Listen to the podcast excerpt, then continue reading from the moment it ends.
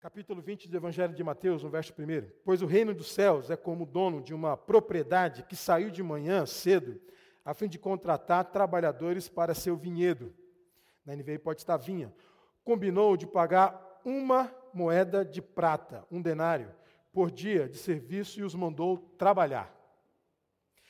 Às nove da manhã, preste atenção porque isso é uma parábola, mas uma parábola muito interessante. Às nove da manhã, estava passando pela praça e viu por ali alguns desocupados. Contratou-os e disse-lhes que no final do dia pagaria o que fosse justo. E eles foram trabalhar no vinhedo. Ao meio-dia e às três da tarde, fez a mesma coisa. Às cinco da tarde, já finalzinho do expediente, já acabando tudo, estava outra vez na cidade, viu por ali mais algumas pessoas.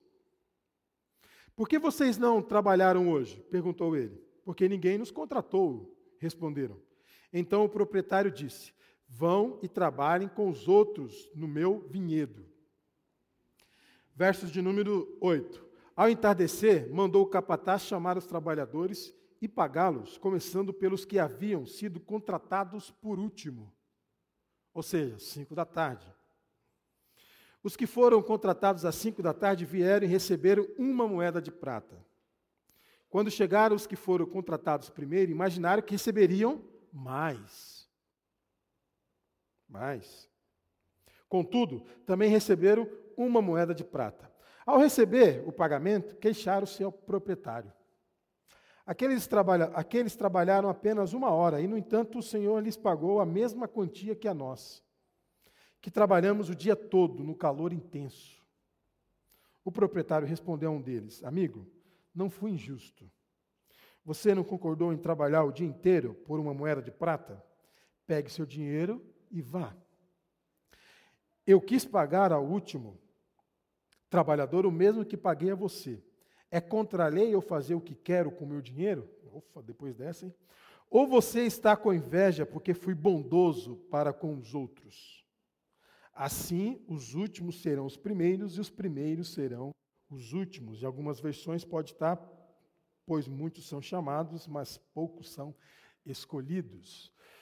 Hoje eu gostaria de refletir com os irmãos nesse tempo nosso, aí uns 30 minutinhos, sobre essa caminhada da igreja, ou a caminhada de Jesus com os seus discípulos, a partir de um relacionamento com a comunidade de fé.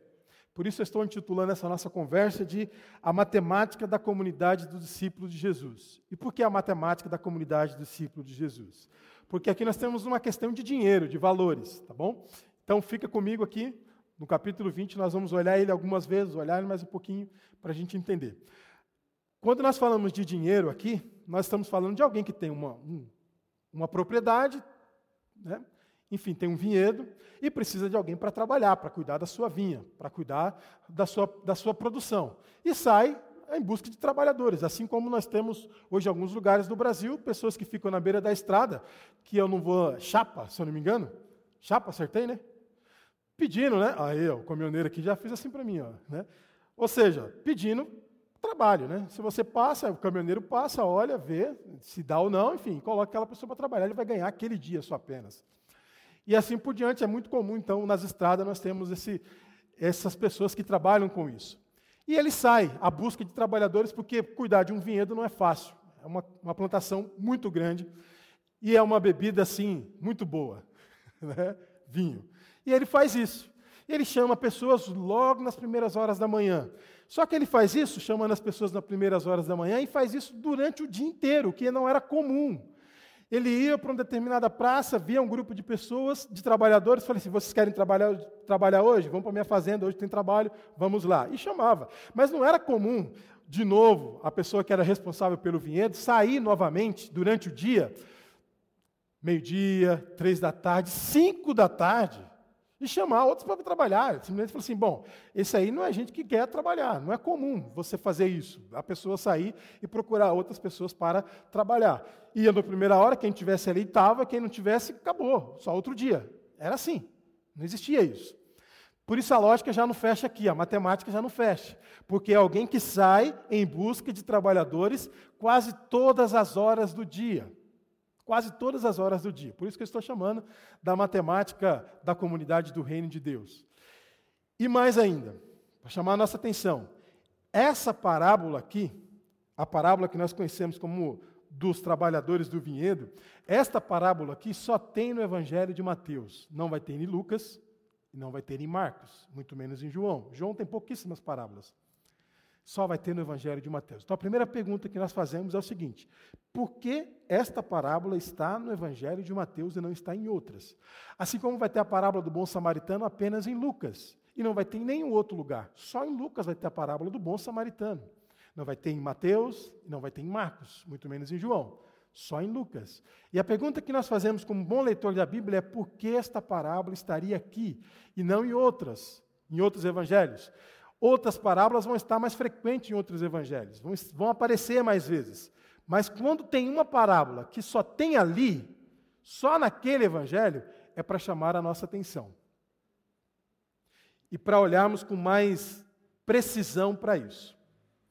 Irmãos, a parábola aqui dos trabalhadores no vinhedo, ela quer revelar o seguinte: como uma comunidade de fé que diz seguir Jesus, ser discípulo de Jesus, agem entre si, se tratam entre si. Como uma comunidade de fé que diz seguir Jesus, agem entre si. Como uma comunidade de fé que tem apenas um patrão e um patrão aí, entre aspas, tá bom? Generoso. Como essa comunidade lida com ele? De que forma que ela lida com ele? Esse é o ponto. Eu vou chamar a atenção dos irmãos para duas questões que estão, são importantes para a nossa caminhada como igreja e que estão aqui na parábola dos trabalhadores é, é, do vinhedo. De que forma a comunidade tratam uns com os outros?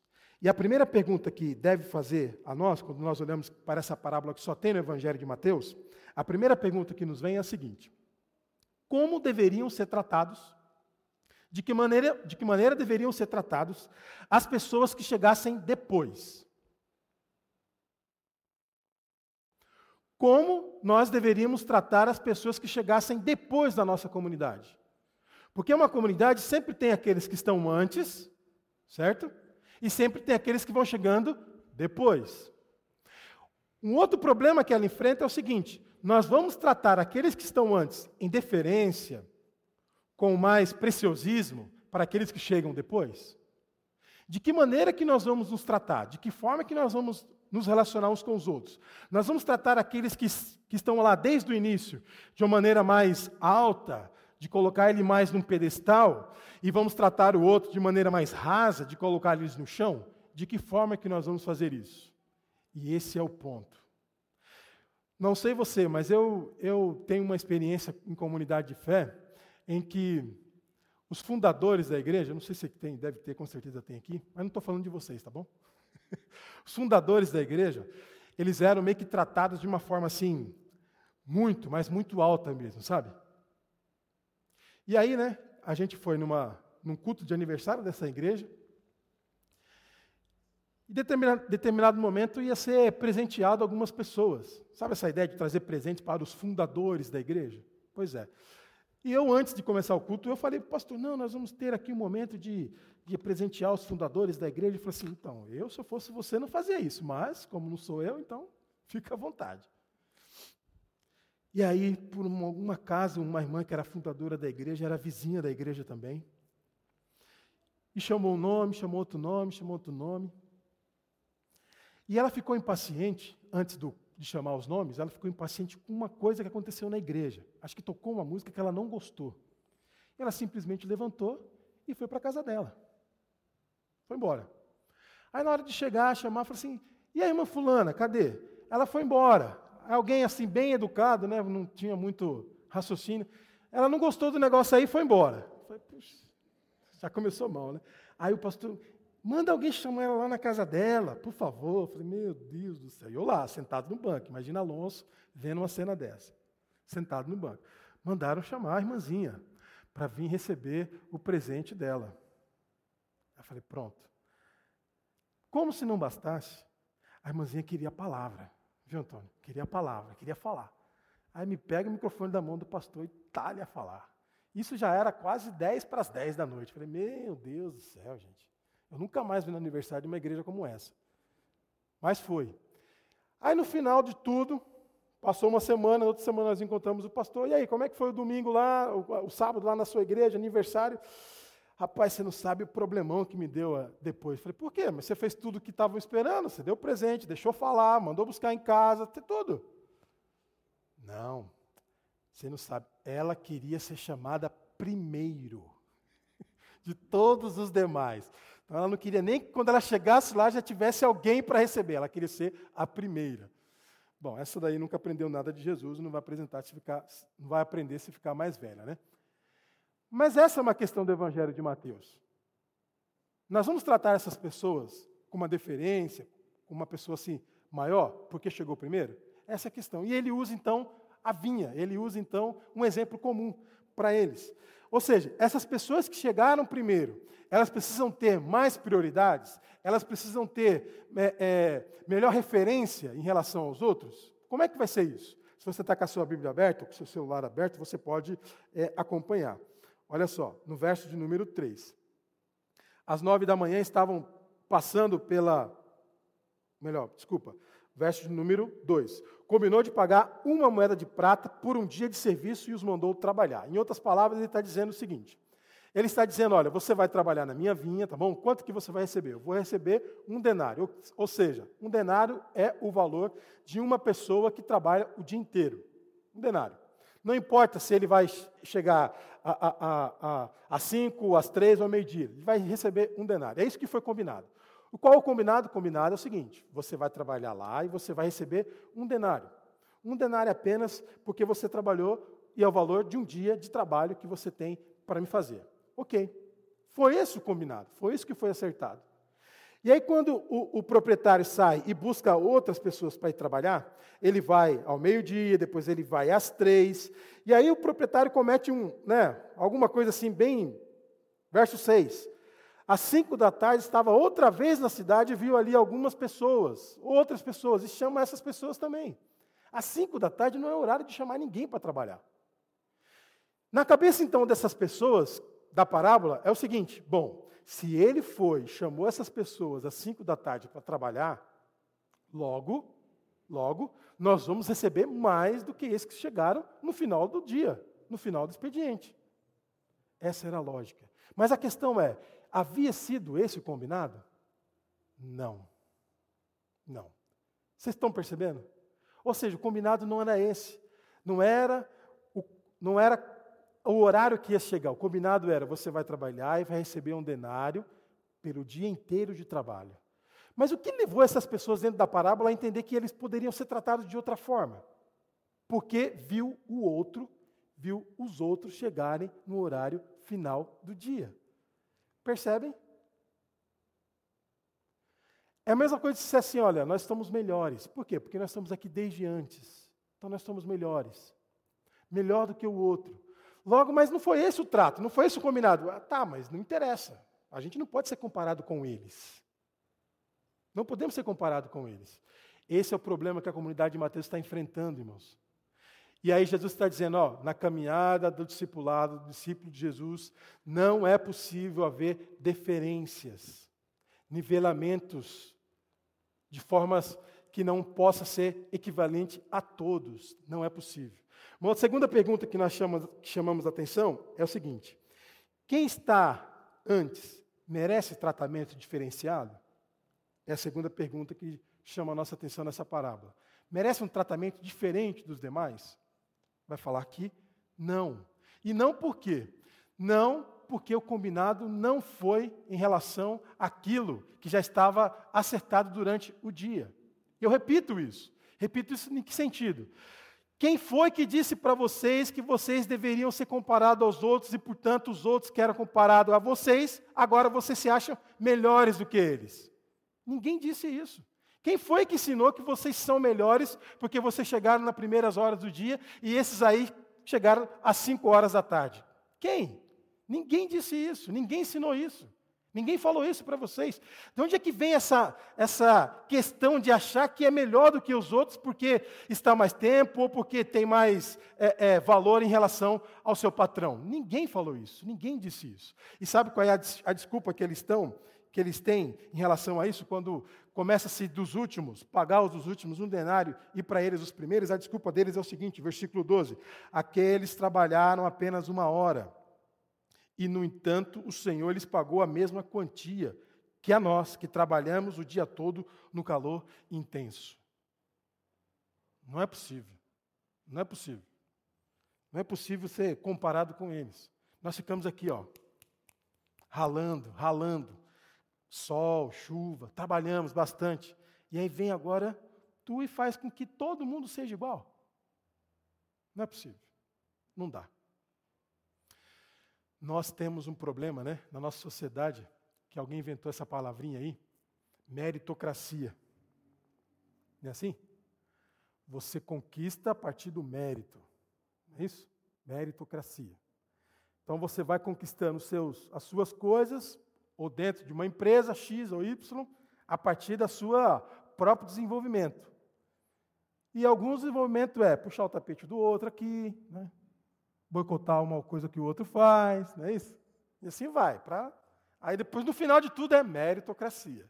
Mas ele fez fofoquinha aqui com outro, enfim, buzinou na orelha do chefe uma coisa, né? O chefe mandou embora outra pessoa e assim vai. Não é isso? E é quando nós entramos, então, numa empresa, nós temos lá o chefe, o gerente, enfim. Quem trabalha com isso sabe muito bem do que eu estou falando. E aí nós temos aquele pessoa ali, ó, do chão de fábrica mesmo, aquela que pisa o chão ali, que trabalha que faz as coisas acontecerem. E tem aqueles, é claro, que tem uma, uma certa chefia em relação aos outros, manda os outros fazer o trabalho dele e não ganha, e ganha um salário muito alto, enquanto o outro, que faz o mesmo trabalho do chefe, ganha um salário menor. Não é isso? Pois é. Esse tipo de regra aqui não vale dentro do Evangelho. Não vale. Nós temos aqui a primeira questão, irmãos. Todos são iguais dentro de uma comunidade de fé. Glória a Deus. Todos são iguais dentro de uma comunidade de fé. Mas em que sentido que é a igualdade aqui, pastor? É no sentido de que nós somos todos brancos, nós somos todos pretos, nós somos todos ricos, nós somos todos pobres? Não. No sentido de que a graça de Deus nos nivela a todos. Ninguém é maior ou menor do que o outro. Ah, o pastor é porque ele nada, nada. Ah, o pastor estudou nada. Ninguém é melhor do que o outro. Todos somos iguais. Nessa parábola ele está dizendo: olha, você que chegou a cinco é igual àquele que está desde o início, que trabalhou no calor intenso. Vocês não são diferentes, embora há quem aqui, há alguém que acha que vocês são diferentes, mas vocês não são. Quem chegou às três, quem chegou ao meio-dia, quem chegou às cinco, são iguais em relação ao outro. Aos olhos de quem? Do patrão, aos olhos de Deus, porque nessa parábola o patrão é Deus, aos olhos dele. Vocês não são diferentes, vocês são iguais. E ele trata a todos de maneira igual. Igual. Essa ideia de que nós temos algum, alguém entre nós que pode se achar melhor do que os outros por questão A, B ou C, porque é isso, aquilo, é balela, é furada. O Evangelho não é isso. Não é isso. Igualdade. A primeira coisa que ele vai colocar na comunidade de discípulos. Somos todos iguais porque a graça de Deus nivela a todos. A todos. Uma segunda questão que ele vai colocar aqui é de justiça. E qual é a nossa ideia de justiça, irmãos? Quando nós temos uma pessoa que sofre algum tipo de, de atentado, enfim, tem alguma um problema sério na família, né? Alguém foi assassinado, que é triste pra caramba. E aí vai o repórter entrevistar, porque esses repórteres também gostam bastante disso, vai entrevistar e fala assim, vai falar da pessoa, da dor da pessoa, e no final a pessoa fala, mas eu quero que tenha justiça. Só isso que eu quero, que tenha justiça. É claro que o repórter não vai dizer o que é justiça, mas para ele está entendido que justiça aqui é o quê? Justiça aqui é que a pessoa seja presa ou que, se pudesse, seja morta também, porque assim vai ser feita justiça. Essa é a nossa ideia de justiça. Eu lembro de um caso de um bem famoso, do Pimenta Neves, né? Foi um jornalista, um dono de um jornal aqui famoso em São Paulo, que ele assassinou a namorada num rancho dele. deu alguns tiros pelas costas nela. Feminicídio, né? O que, infelizmente, também atravessa o nosso país. E por ele ter dinheiro, ele teve muitos recursos. E vai, vai, vai, vai, vai, muitos. E passou anos. E recorre ao STJ, depois até chegar no Supremo e vai. Porque tem advogado que ele consegue interpretar uma vírgula da lei e assim vai, vai, vai. Ele ficou um bom tempo. E aí o repórter foi entrevistar o pai dela. Eu não vou me lembrar agora o nome dela. Fui entrevistar o pai. E aí, lá atrás, fui entrevistar o pai, assim que aconteceu o fato. O que, que você espera? O que, que o senhor espera da sua filha? Que tenha justiça. Eu espero que ele apodreça na cadeia. E se passou anos, anos, anos, anos, até que o último recurso foi julgado no Supremo Tribunal Federal e eles decidiram que ele poderia, que ele deveria cumprir pena. O que, que o repórter, a primeira coisa que ele pensou? Entrevistar quem? O pai. E quando chega lá, está numa casinha mais simples, deitado numa cama, já velhinho, com uma bengalinha.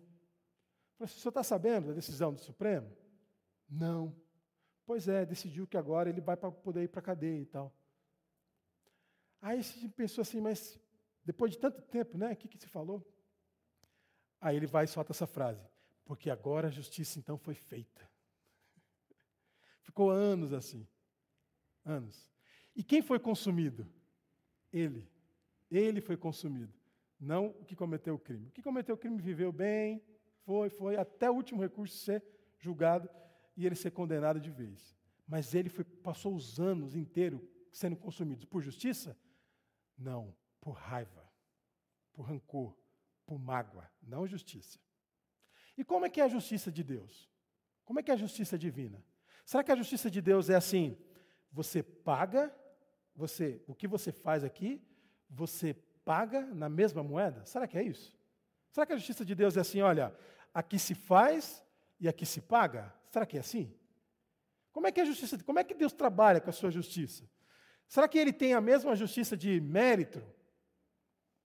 Será que é isso? Nesta parábola, Jesus ensina exatamente isso sobre a justiça de Deus. E a justiça de Deus, irmãos, olha só, é que todos têm a mesma dignidade. Esse é o critério, que todos têm a mesma dignidade. Ah, pastor, difícil, hein? Mas ó, você não conhece fulano, viu? Mas a justiça de Deus é que todos tenham a mesma dignidade. Todos têm a mesma dignidade. Mais ainda, a justiça de Deus, ela não é baseada simplesmente no ato que a pessoa cometeu. Por quê? Porque ela visa a vítima e visa o agressor. E isso que está a beleza da justiça de Deus. Porque a nossa justiça, ela só visa a vítima e quer punição para o agressor. E a justiça divina, ela visa a vítima e chora com ela, com a vítima, com quem está chorando, com quem está sofrendo, mas também olha para o agressor e age com misericórdia com ele. Porque quer que ele também seja redimido e tenha dignidade. Viu como são duas, duas coisas diferentes? Essa é a justiça de Deus. Aí, quando nós olhamos para o texto, você está com a sua Bíblia aberta? Quando nós olhamos para o texto, vem agora o diálogo entre, entre o patrão que aqui no caso da parábola seria o próprio Deus, com os seus trabalhadores, que seria a comunidade de fé, seriam os discípulos de Jesus. O versículo de número 30, de número 13, diz assim: ó, O proprietário respondeu a um deles: Amigo, não fui injusto. Como não? Capítulo 20, verso 13. Não fui injusto. Como não? Claro que foi. Eu estou aqui desde o calor do dia aí, ó, suei bastante. Como não? Não fui injusto. Porque a minha justiça não é a partir do seu próprio critério. O seu critério é: se estou aqui, se trabalhei mais, posso receber mais. Se estou aqui desde os outros, antes dos outros, posso ser diferenciado em relação aos outros. Ele falou assim: não fui injusto. Por que, que não foi injusto? Versículo 13. Você não concordou em trabalhar o dia inteiro por uma moeda de prata? Hum. É. O que, que eu tratei com você? Qual foi a nossa conversa? De que forma que eu falei com você? Eu falei assim: olha, você vindo para a comunidade de fé, todos os seus problemas estariam acabados? Você participando da comunidade de discípulos de Jesus, você ficaria rico? Você participando de uma comunidade de discípulos de Jesus, você viveria alegre o tempo todo? que, que eu tratei com você? Uma moeda de prata, um denário. Foi isso que eu tratei com você. Então você não pode me acusar de ser injusto. Injusto. Continua o texto. Pegue seu dinheiro e vá.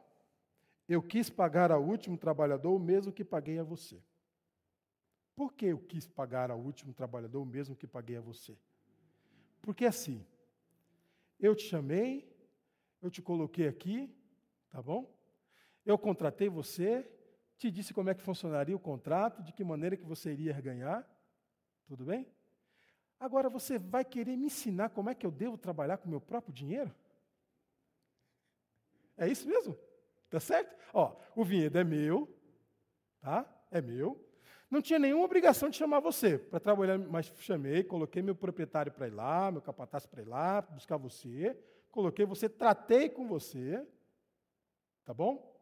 Agora você está me dizendo que eu não posso lidar com o meu dinheiro da mesma da maneira que eu quero, do jeito que eu acho que deve ser. Mas onde você aprendeu esse negócio? Quem foi que ensinou isso para você? Então agora está dizendo que eu está querendo me ensinar como é que eu devo trabalhar com meus próprios recursos. Você é muito petulante, viu? Ó, é o seguinte, pega seu dinheiro e vai embora. Entendeu? Vai embora. Você está você tá muito, você tá, você tá muito petulante. Você acha que é a última bolachinha do pacote, hein? Você está demais. Não, você não pode mandar no jeito que eu trato as coisas, no dinheiro que é meu. Você não pode fazer isso. É meu.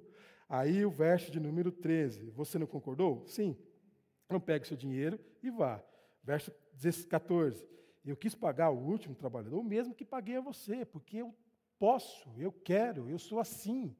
Aí vem a nossa cerejinha aqui, tá bom, irmãos? Perguntinha boa. Por isso que a NVT está tá, tá certa nisso daqui, tá bom? É contra a lei eu fazer o que eu quero com o meu dinheiro? É contra a lei? Não, né? Não é. Não é. Aí vem o nosso ponto para a gente parar e pensar. Ou você está com inveja, porque fui bondoso com os outros. Então não se trata de dinheiro, não se trata de recursos. Você achou que eu deveria te tratar melhor do que os outros porque chegou primeiro. Mas é o seguinte: o problema está nos seus olhos, está no seu coração. E a inveja, a arrogância, a prepotência não tem lugar numa comunidade de discípulos de Jesus. Porque o patrão, no caso seria que Deus, da parábola, é aquele que olha a todos com igualdade.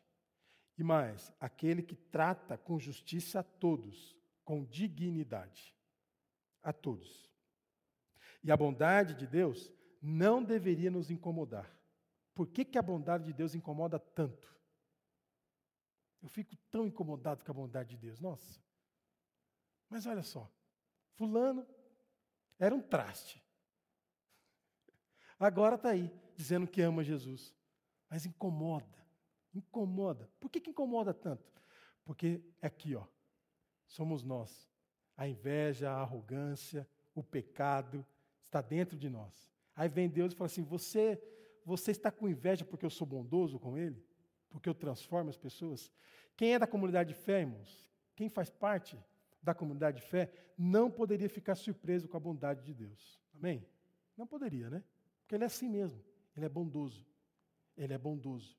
Não poderia ficar surpreso em nenhum momento. Aliás, Salmo de número 113 vai dizer assim: Olha, eu sou aquele que ama muito mais, né, na distância do Oriente para o Ocidente. Jesus mesmo, no capítulo 5 do Evangelho de Mateus, vai dizer: Deus é aquele que faz vir a sua, o seu sol sobre justos e injustos, a chuva sobre justos e injustos, no capítulo 5 do Evangelho de Mateus. Então, por que, que nós ficamos tão boquiabertos, né? chateados com a bondade de Deus? Não deveríamos ficar não deveríamos ficar.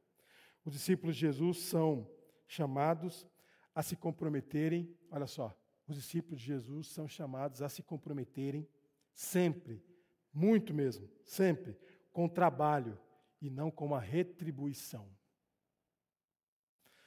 Vamos contribuir com o nosso trabalho, mas nós não esperamos receber nada em troca. Simplesmente vamos fazer porque nós amamos o Senhor. Vamos fazer porque Ele nos amou. Vamos fazer porque tudo isso aqui é dele. O que Ele tem, Ele está compartilhando com a gente. Eu não espero receber nada em troca. Simplesmente eu vou fazer, vou fazer acontecer. Ali que a gente acabou de cantar, né? Faço o melhor, exatamente. Vou fazer porque é para o Senhor. É para Ele participo de uma comunidade e me dou essa comunidade, não esperando que o pastor vai me colocar no pedestal ou vai me colocar em algum lugar bonito, vai fazer uma plaquinha para mim. Não, vou fazer porque amo ao Senhor. E por amar ao Senhor e por entender que tudo é dele, faço com prazer, faço com louvor, faço por gratidão, faço para ver as coisas caminharem, porque amo ao Senhor. Amém, queridos? Amo ao Senhor. Eu não espero plaquinha nenhuma, não. não espero plaquinha, não amo ao Senhor e por isso faço as coisas acontecerem porque amo ao Senhor. E dou o meu melhor porque amo ao Senhor. E não estou aqui com inveja pela bondade do Senhor, porque trata uma pessoa e dá a ela condições de fazer algo que eu não posso fazer. Isso é o corpo de Cristo. Mas louvo a Deus porque ela pode fazer algo que eu não posso fazer. Vocês estão entendendo? Essa é a diferença. Para nós encerrarmos, o pastor chegou no domingo de manhã e falou assim: irmãos, nós precisamos de alguém para trabalhar no culto, no ministério infantil da nossa igreja. Tudo bem. Se você então estiver disposto, quando chegar no culto à noite, você venha falar com a irmã X, porque ela está pegando nomes para as pessoas trabalharem, porque a nossa irmã Y, ela está tendo algumas dificuldades para estar trabalhando no culto, no ministério infantil. Isso aqui não é ilustração, não, irmãos, é real mesmo, tá bom? Aí, tudo bem. O primeiro casal foi para casa, aí quando chegou no semáforo, a esposa chegou para o marido e falou assim: você vê, né? Ela nunca foi de confiança mesmo, né? Nunca foi. Sempre tem uma desculpa para isso, uma desculpa para aquilo. Agora vem o pastor, colocando o pastor numa situação difícil, né? Por que, que foi assumir o cargo? Não consegue agora lidar com o cargo. Você sabe que o Batista é muito cargueiro, né? É o cargo, é o cargo. Por que foi assumir o cargo? E foi. Aí diz que o outro casal chegou em casa e a esposa falou assim para o esposo: nós precisamos ajudar a igreja, né? A igreja precisa de pessoas para trabalhar. Vamos nos colocar à disposição, eu e você? Viu a diferença? Um que entende que é o seguinte: não é quem chegou primeiro, quem chegou depois. Todos são iguais diante de Deus na comunidade de fé. Faço, realizo, porque tudo é dele. E se é dele, faço, não esperando retribuição, mas pelo trabalho feito pela coisa acontecida, porque gosto de ver, amo ver a comunidade bem. Amém? É isso. Mateus capítulo 20, só tem no capítulo, só tem no Evangelho de Mateus, é esse problema que ele está tentando resolver. Não vamos tratar quem está chegando antes e quem está chegando depois de maneira diferente, vamos tratar todos iguais. E a bondade de Deus, a bondade de Deus não é para nos causar inveja. Pelo contrário, para nós glorificarmos o Senhor porque Ele é bom. Porque Ele é bom. Deus abençoe, queridos. Vamos orar? Não feche seus olhos, abaixe sua cabeça e fale com o Senhor e fale assim: Senhor, onde estou aqui na comunidade de fé? Em que ponto que estou? Não quero ser confundido aqui com os que vieram primeiro nas primeiras horas do dia e achar que eu tenho algum tipo de deferência em relação aos outros. Mas eu quero vivenciar a vida da comunidade de uma maneira em que possa retribuir e contribuir de forma amorosa.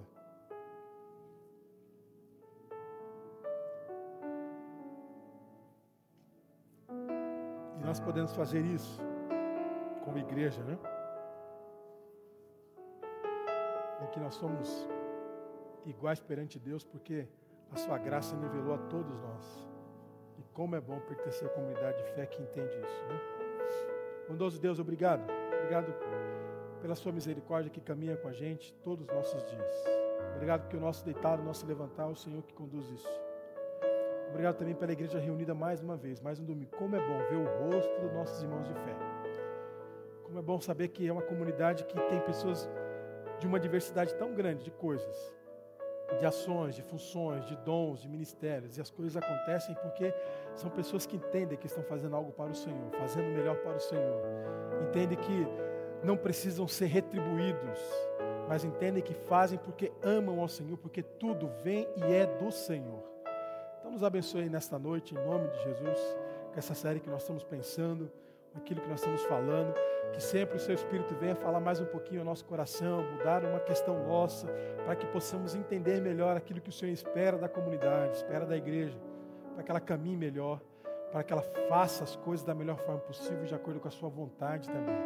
Então nos abençoe, Deus, nos abençoe em Cristo Jesus. Nós te pedimos que o Seu Espírito venha falar conosco mais e mais vezes. Dá a nós durante a semana insights daquilo que o Senhor espera de nós, enquanto comunidade de fé.